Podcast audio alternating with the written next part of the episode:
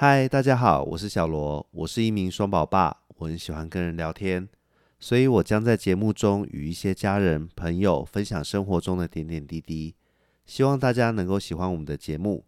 如果你有任何想法，也欢迎留言跟我们说哦。好的，那么节目开始喽。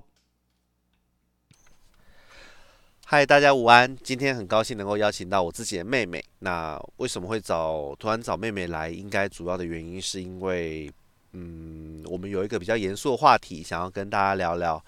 我自己也是在妹妹在一六年，嗯，一六年确诊。用确诊上，不知道这两年，这两年大家都习惯用这个词，对。可是确实是这样用确诊，对对对，就就确诊大肠癌之后，也开始注意到这件事情。那所以我前前天我才去做完。那请妹妹跟大家打声招呼吧。Hello，大家好，我是妹妹，今天来跟大家一起聊一下大肠癌的主题。没错没错，那其实我。昨天才刚做完检查，那昨天做完检查状况就是我大概间隔了三年的期间，就是有两个新的息肉这样子。哇，才三年吗？对对对对对，我在想可能跟台湾的饮食习惯也是有点关系。那这现在主要是我们知道的很多，其实台湾的艺人也好，或者是说日韩的艺人。或者是我们自己的家人，甚至是我们上次有查询过嘛？我们台湾的那个癌症排名其实是大肠癌是名列前茅，那肺癌、肺癌还有肝癌等等，其实都是排在前面。如果以致死率来看的话，癌症一直一直都是第一名。所以，对我其实上次在你的事情发生之后啊，我就是有去检查，第一次跟那个就是某院的陈医师。检查的时候，陈医师跟我说，他遇过最年轻的患者，其实也是跟你一样年纪，尤其是二十五、二十六。哦哦，因为其实在我之后，大学的就出现了。对对对对对，都还不用到二五、二六。没错没错，其实这件事情真的离我们非常非常近，所以我你你自己当初是怎么样发现这件事情的？其实那时候我是一个很间接的点，就是我贫血。一般人的血红素大概最低可能要验血的血检呢，大概是十三，我那时候掉到六点八了。然后一般来说，通常医生都会怀疑说是不是妇科的问题，因为女生就是每个月都会定期经期出血嘛。可是我的经血量非常正常，平常又很注。也不是说注重，就是爱吃肉嘛。然后，所以我其实不太可能会有贫血这个原因。然后我从小也没有验出贫血的状况，所以后来就辗转的，就是不了了之。因为妇产科除了输血，没有办法给我其他的建议。那我后来就是开始有点胃痛，很神奇的是，我是胃痛哦，我还不是什么肠子痛或肚子痛，我是胃痛，很明显的胃痛。然后我就去看了肝胆肠胃科嘛，那时候，然后。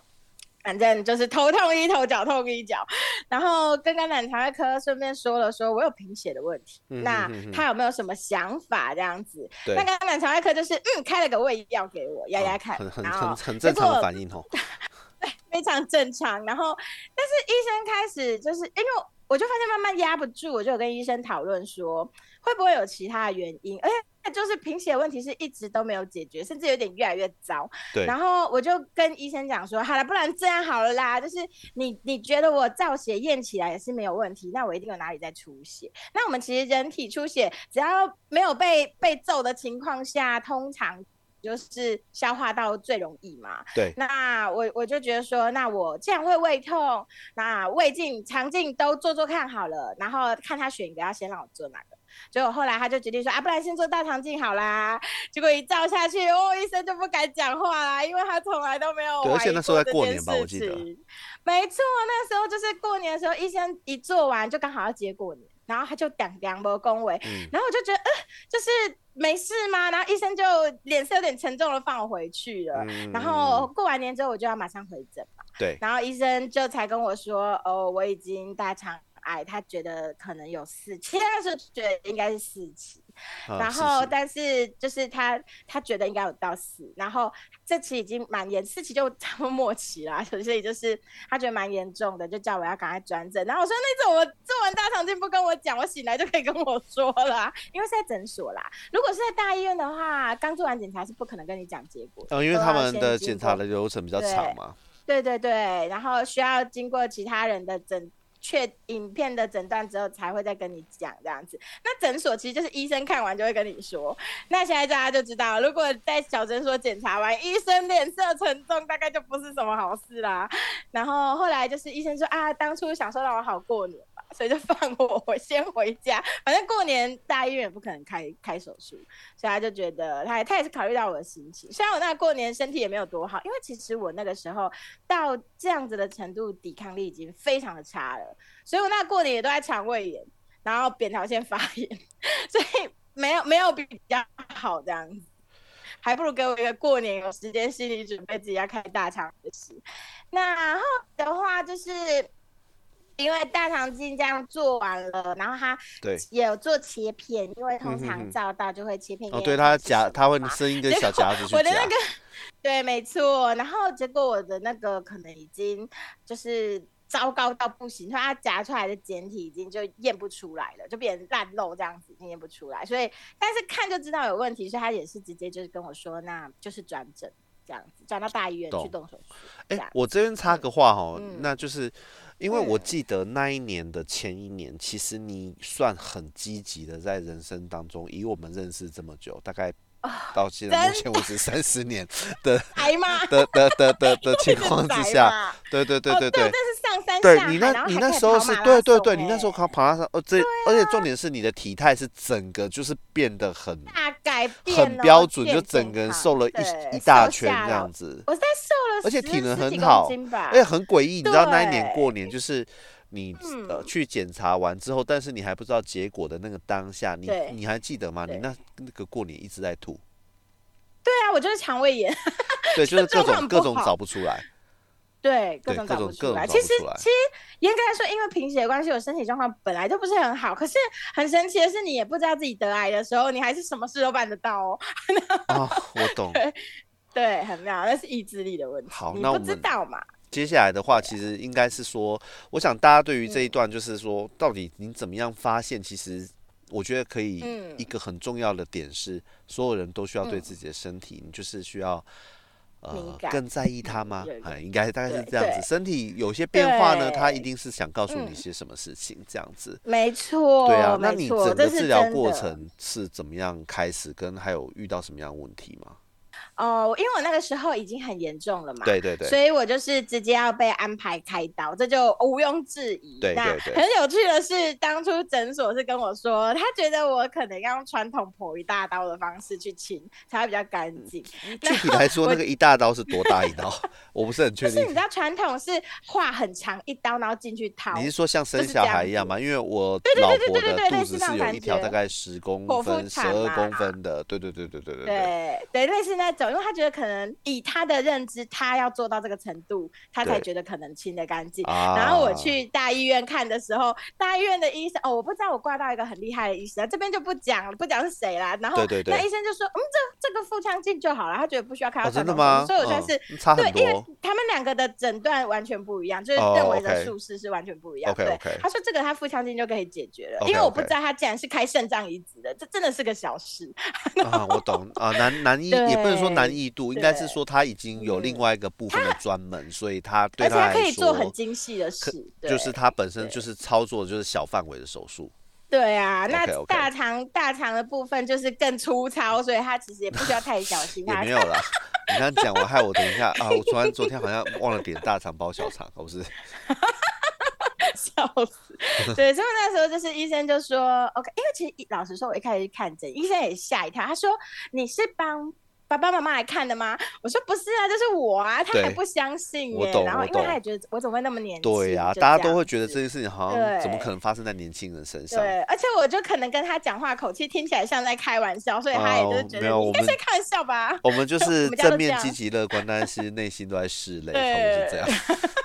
内心都在淌血，没有啦，我是真的觉得啊，就开刀嘛，不然我也没其他办法。然后，所以医生就 OK，开刀手术就拍下去。他那时候就跟我说，以我，因为我刚好长在肝下面，对，所以我就是要从大就等于肚脐往上大概一半的地方，就是大肠的一半的地方嘛，一直往下切，切到快要直肠那里，对，然后再把剩下肠子拉过来接到直肠那边。所以我基本上是切掉一半的大肠，因为接了一段再接起来。对，对，因为他们需要预防说其他个地方可能已经被癌细胞侵蚀，那他们基本上抓个安全距离啊，不能说哪里长几千啊，那接下来很快又长出来。啊，我懂，可能可能有一些太边角的，它可能就是没有被切到，它可能就会继续再从那个地方。对啊，然后因为你看像。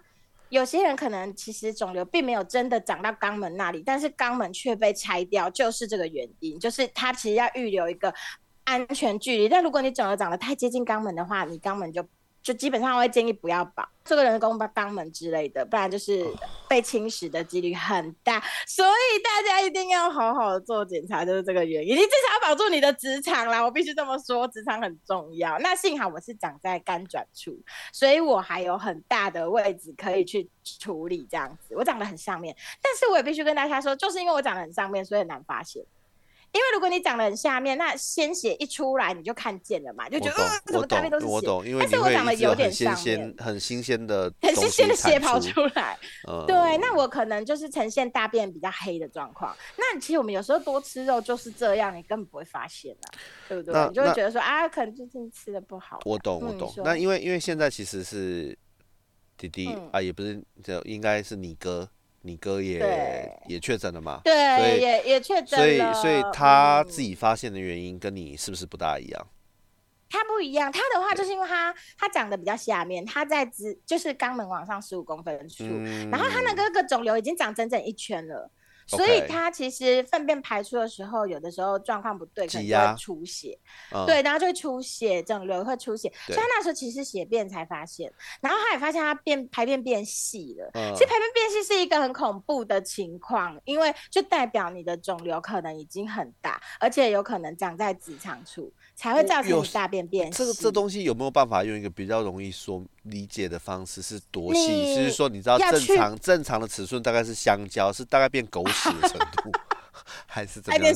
虽然虽然我们讲起来像在笑，但是实际上是有点悲痛的很恐怖的是，有人说是铅笔，但是我个人认为铅笔吗？因为。可是我跟你讲，可是我跟我我觉得不要这样判断，是因为你其实要自己去看你平常大便的粗度，然后来感受它有没有在变。因为你要长到你要让自己大便很明显的变很细，你肿瘤也很大了。哦，所以我建议就是平常来不及了。对对，所以我会建议你，其实发现你的排便状况有改变，比如说你原本都在便秘，忽然变腹泻，或者是很正常的时候，忽然又变成便秘腹泻交叉，其实你就是要去做检查。对，所以平常多 关心一下自己的排泄物。不要立刻就冲掉了，也不要卫生纸掩盖它。可是这这件事情真的，我觉得随着现在饮食的生活真的很难。即使因为我已经有小孩，就是尽可能因为为了要给小孩子吃健康的东西，嗯，我还是会觉得我的排便就是有的时候很好，就是像香蕉，然后硬度什么也没问题。但有的时候它就是有点微腹泻状态。那索性这次去检查是没有看到什么。奇怪的东西，除非除非两周后的化验有告诉我什么坏消息，但是但是本质上有也切掉了没关系，也没有，他只是稍微 他就是用一个小镊子，然后去夹进去这样子。对啊，他他有帮，他是帮你就是夹起夹整个夹掉吗？对，因为我们那个医师是我给已经我已经被他做三次了，所以我我是还。蛮喜欢这个医生，他本身非常幽默，他会在过程跟我讲长庚医，哎，等一下，不好不好意思讲出来，他会跟我讲一些某某院某院的医师的八卦，或者是说谁谁谁去药厂的业务之类的事情，对对对对对对，就是各种各种乱聊，然后小朋友读什么高级幼儿园啊，什么全美的什么鬼的。哪一种？什么学学长学长学长学长哎学长姐什么都读那里啊，都的小朋友都读那里什么之类的。你看他就是高手才有办法编对他就是他他技术真的很好，因为真的是我没有不舒服，但是因为要夹息肉这件事情，田园拓海对，就 可以端着水一边做大哦，很好哦。对他他就是一边瞧镜头的位置，然后我我其实。今昨天在术前，我就是在幻想说，这东西啊，我们总是会有清不干净的时候嘛。那他告诉我说，这是他自己跟我讲的，意思是说，第二通常不是有三天的时间嘛？他第二天的时候，他自己要做检查之前，他就会先吃软便剂了。他说不然你真的只靠那两瓶泻药，在第三天你很难真的清到完全干净。就如我这次检查的状况，对对对，所以我就是在心想，医学这么精密的科学，他们的大肠镜其实应该会有喷水跟吸水的构造吧？我在想会不会有呢？有，哎，结果还真的有，真的有啊有啊真的有。所以他昨天我就有看到很明显，就是还有一些残便在上面。那他就是把它喷掉之后呢，就是直接再用杀选直接把它洗掉。对，对对对对对对，就是这样子来做检查。不过就是其实这样也可以想到一件事，就是你看哦，你都已经喝了个泻药了，对啊对啊，喝两肠壁都还能沾东西，你就不要想说你平常就是这样吃，然后你肠道还可以很干净，因为你终究会沾一些东西在肠道上。那如果没错没错沾的就更多，对不对？没错没错，重点就是我们的。台湾的饮食习惯，这可能真的是以后其他其他的集数再来聊。就是台湾的饮食，一定就是嗯，不是好的那一边。好，大家 大家大家不要说什么，你说吃的多健康，你就就问一句，你今天有没有吃鸡排跟蒸奶？真的，对对对对对，类似相关家族。对对对，我昨天晚上我就说老实话，为了享受片刻的宁静，小孩子终于都睡的时候，我就带着老婆又去吃了很好吃的米粉汤在林口。你看，我们就是不可能过那么。为了为了庆祝，为了庆祝大肠镜做完，发头肚子痛了一整天，所以 报复性吃了米粉汤，然后还点了一堆有的没的。这很正常，对对对，这很正常。明明知道大肠镜做完应该要保养肠道，但就是想吃，因为忍得太痛。没错没错 没错。那那那好，我们我们拉回来一下，就是呃，因为你做了，你就做了腹腔镜的手术嘛，对吧？那后来你决定选择做化疗，那我觉得听到化疗这个词，大家都会其实是非常害怕的，因为我想所有人即使没有自己做过，家人也没有做过的情况之下，我们都会理解，就是说它是一个把好的细胞跟坏的细胞都一起杀死同时干掉了。对对对对对，是。所以你你你为什么会选择要做化疗？那你又遇到了一些什么状况？嗯，那个时候的话，因为。我的那个医院，它是一个团队在帮忙处理这件事情，所以一旦我因为大肠癌去挂号手术之后，营养师、血肿科跟心理咨商那部分全部都会来找我。但那时候血肿科来的时候，血液肿瘤科的医师是跟我说，他他其实我我还蛮感谢他那么直白，他就说我我目前大肠癌三期的存活率就是六成，六十趴。那我做化疗，根据他的经验，就是增加零点五趴而已。呃，所以呢，哎，不对，讲错了，是五趴啦，五趴啦，就是从六十变六十五的意思吗？其实很少，对不对？感觉就是 只是去补习班沾个水的那一种程度，那不谈不上能考上第一志愿的那种感觉，就是真的只是进步一点点，然后稍微远离及格 线。嗯，然后，所以我那时候就觉得，哎，但是因为虽然我妈妈是因为大肠癌走的，可是呢，我们家在那个年代，因为那个是十几年前的事了嘛，十几快二十年的事，所以其实那个年代资讯是很少的。就算你得大肠癌，你去那甚至那个年代标靶药物都还只是在实验阶段哦，所以我妈妈其实是在标靶药物实验阶段走的，因为承受不了副作用。然后那个时候就是，所以我妈算是参与实验了。对。那其实，在大家对这种东西都很不了解情况下，我只能去赌。然后，因为我那时候毕竟把肠子开了一半走，然后把它拉过去，这样又清创了一些淋，就清了一些淋巴走，所以我其实肚子里面就是就是血海，你知道吗？因为它还从它肠子是从肚脐拉出来的哦，所以你就知道我肚子几乎是被翻一圈，就是被翻一圈。我懂。那那个时候，其实我的癌细胞毕竟已经到淋巴了。那我觉得，在经历过这样的手术，其实难难免免癌细胞一定都会往腹腔这样子跑出去啊。就是你不可能家乖乖的哎待在那个原地这样子，我抽出来你也不要跑。对他可能会想，哎哎，怎么感觉被移动了？那我是不是要往别的地方逃？这样，我觉得多多少少会有些癌细胞遗落在其他地方。所以那个时候，我觉得。还是化疗好了，我觉得还是，因为我没有其他更好的办法了，我也没有去找所谓的民俗疗法或干嘛，我也不知道其他的一些常识，知应该说知识啦。懂。然后，所以我就觉得化疗吧，这是我目前能够在医院唯一做的，所以我就接受了。可是呢，真的是个很辛苦的过程，因为化疗有十二，我那个时候有十二次要做半年嘛，然后其实它真的很伤身，而且很伤肝，我那时候整个人都会。黄疸的感觉，就是整个人皮肤很黄，然后很疲惫，然后就是很容易受伤，就皮也变得非常的薄。其实直到现在，我的皮还是非常的脆弱，就是我很容易一碰到我就扯伤，我皮就掉了，所以还蛮恐怖。那东西真的很伤身，我觉得。你是说皮肤吗？你刚对我的皮肤很容易。对，就是我像是我有时候皮肤稍微湿润的情况下，我不小心跟其他东西摩擦，我就破皮了，皮就掉了。哦哦哦，其实就是普通人要跌倒才会破皮的等级，你可能不用到跌倒的程度就会就会破皮。对对，就是这样。我稍微跟东西扯到，我我就受伤，我我所以，我我手上容易有很多伤。然后那时候甚至我化疗到过敏，因为我其实后来就开始有有用 Google 去查一些知识，觉得自己也需要知道，然后才。才发现原来化疗有可能会过敏，所以我就有跟主治医师讨论过，说那我过敏了怎么办？他就说过敏就是停药啊，因为他觉得没有必要说，即便过敏了都还要打那个药，这样太伤身了。他觉得那我对什么？因为化疗不是只有一瓶药，它有两瓶吧？对。那如果对其中一种过敏，你就是先停那一个，啊，把另外一个打完，这样子。对。很不幸的是，我问完这个，我下一次真的遇到了。结果那时候我就是在，你知道，那就像中蛊一样。我们我们我们会觉得蛊就是一种，我我因为毕竟我们大部分人都不会遇到嘛，然后就只是听说可能全身会有虫爬的那种感觉。不知道为什么突然想到蜈蚣。